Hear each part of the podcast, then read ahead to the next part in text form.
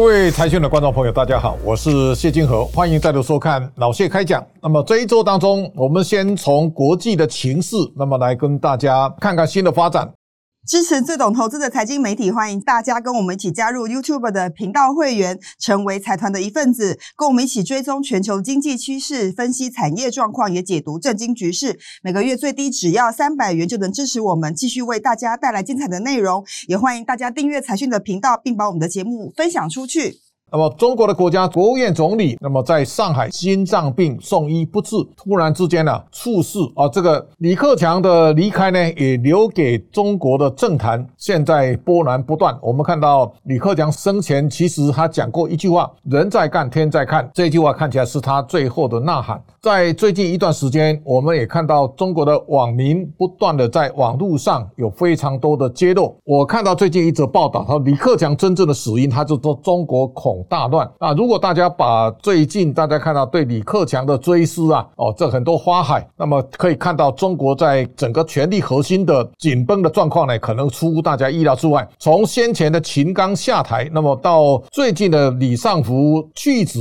那么中国在火箭军整个团灭当中啊，大概高阶的权力核心呢，现在看起来是一个紧绷的状态。十月份呢已经结束了，但全世界都在一个巨大变化当中。李克强的死亡呢是在十月二。十七号，但是呢，在十月七号所爆发的哈马斯攻击以色列的事件，那么在最近大家看到哈马斯的领袖呢，在埃及的电视台他接受访问，那么他特别提到，他说中国呢可能会效法对台湾展开烈士的攻击。那这个话其实给大家有很多的启发。你看到哈马斯的领袖呢，他讲了几段话值得大家去思索。一个呢，他说正在入侵乌克兰的俄罗斯呢，从我们的攻击中受益，因为我们的。举动呢，分散了美国对乌克兰的注意啊。第二个呢，他讲中国人对我们的攻击呢，目眩神迷，所以他特别提醒这个中国可能用哈马斯突击以色列的手段呢来对付台湾啊。这个也给大家高度的醒思。他说，阿拉伯人正在给世界上一堂大师级的课，所以他认为这一次哈马斯的攻击以色列呢空前成功。这个是在地缘政治当中啊，大家现在所看到的面相，从俄罗斯入侵乌克兰到哈马斯突击以色。那最近大家可以看到，在抖音当中，它所传递的信息，现在以色列简直变成恐怖分子，而哈马斯变成中国的英雄。那整个在包括在联合国呢，有十二个国家呢要求以色列停火啊，这个是站在人道的。立场。这个人道主义呢，现在在哈马斯跟以色列当中啊，造成在意识形态上的争议啊。换句话说呢，哈马斯攻击以色列呢，大家没讲人道，但是呢，现在以色列去打哈马斯的时候呢。人道精神呢，开始又重新上纲。那这个当中，你可以看到中国网民的变化呢，其实也是在中国认知作战当中啊，非常重要的一部分。我们现在从郭董在追溯的这个富士康的茶税事件谈起。最近网络上有人酷手，他说他把我姓郭的这个在抖音上的郭董扭来扭去的照片呢，改成一个我姓郭犹如猛虎下山坡哈。这个也当然那一天红海的股价呢最低掉到九十四块。现在大家可以看到他在讨论富士康，他说离婚分手是要付代价的。那这当中他背后牵动是供应链的移转。我们要特别注意的，从苹果开始到特斯拉，再到星巴克，中国的经济战呢，它可能会直接触及到美国，所以大家要特别注意的。如果红海要离开中国，供应链移转，我们来比照呢，腾讯、阿里巴巴呢，他们在过去都捐出一一千亿人民币给国家。那富士康这一次的查税事件呢，他已经告诉你了，在过去几十年当中，富士康享受补贴、土地租税的减免，这个时候如果要明算账，到底要赔多少钱，这是大家要特别注意的。另外一个呢，是现在所牵动的中国强势产业，在中国经济下滑的路上呢，它可能会在全世界展开更大的血价战竞争。所以你可以看到，从电动车、石化产业到钢铁到航运，哦，现在这种杀价的没有停。这个没有停呢，我们先从。宋涛在十月三十一号，他出席柜台经贸文化合作论坛当中啊，他讲了一句啊非常值得大家思考的话。他说：“台湾面临两条路线的选择，希望台商站在历史正确的一边。”这个已经告诉大家了。中国在富士康的查税事件当中，他在逼台商选边站。这个选边呢，我相信这一次啊会非常的彻底。所以中国全面介入这一次的大选，你可以看到从赵天麟到郑文灿的照片突然跑出来，到富士康的茶税，宋涛的讲话，都再再提醒大家，台湾这一次总统大选背后有中国很大的刻痕。你看到蓝白河为什么要合呢？中国在背后有很大的催促的力量。这个力量呢，我们看到先从富士康在这一次的股价的连番破底，给红海带来非常大的压力了。我相信红海在过去的台湾的资本市场当中呢，很多人长期持有红海，所以在红海的股价破底，我相信所有的股民都非常的恐慌。这当中我们也看到红海现在的市值呢，它已经被联发科追赶过了，它已经变成第三大市值的公司了。那我们也希望说危机赶快化解。那么这个也是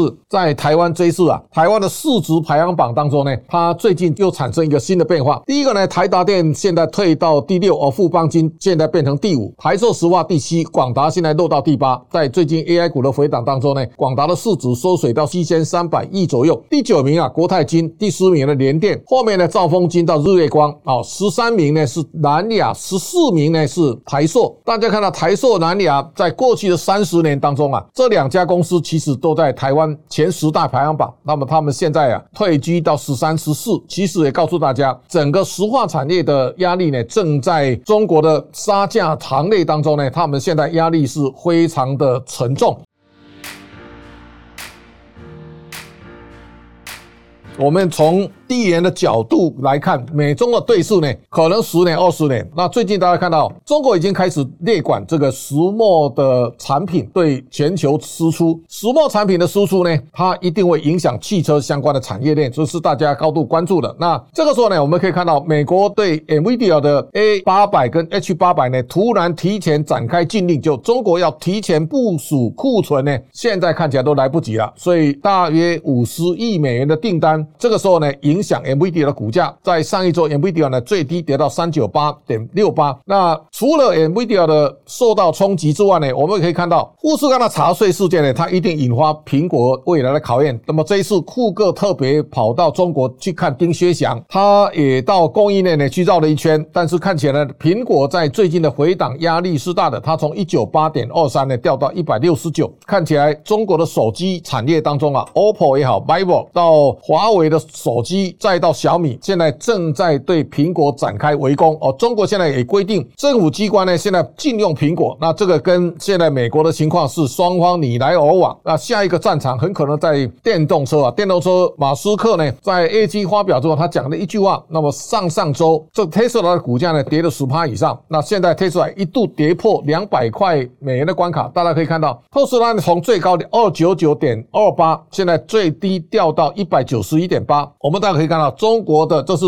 比亚迪的老板。现在比亚迪的汽车啊，在中国现在有非常大的竞争力。比亚迪是在特斯拉的竞争当中，它最大的一个对手。那现在中国的电动车产业呢，已经席卷全欧洲。我相信这个是大家未来要高度关注的。这个关注当中，你可以看到，中国有强大的本土市场。中国在本土市场当中呢，它透过杀价的压力呢，递延到全世界。现在欧洲的汽车产业呢，都受。到中国的影响，这个影响，我相信在这一次 EV 的供应链当中啊，如果要去中国化，它又会引来整个市场的一个波动。所以最近我们看到整个电动车产业现在受到冲击是大的。所以最近的 Onsemi 呢是汽车晶片当中最重要的供应链，最近在发布财报，股价大跌了二十几趴。所以在电动车产业呢，我相信未来很可能杀成了红海，这个也是对未来大家值得高度关注的。那大家可以看到，在中国的瑞幸咖啡呢，现在另起炉灶呢，重新再来，这个也会对现在的这个星巴克在中国市场的这个版图呢会带来很大的影响。所以，我们大家可以想象得到，中国现在的内需产业呢，它自己能够自给自足的，美国的大厂将来可能会受到围剿。那台商在过去很长时间呢，其实我们可以看到，台商在中国市场过去得到很多的租税这个奖励，但是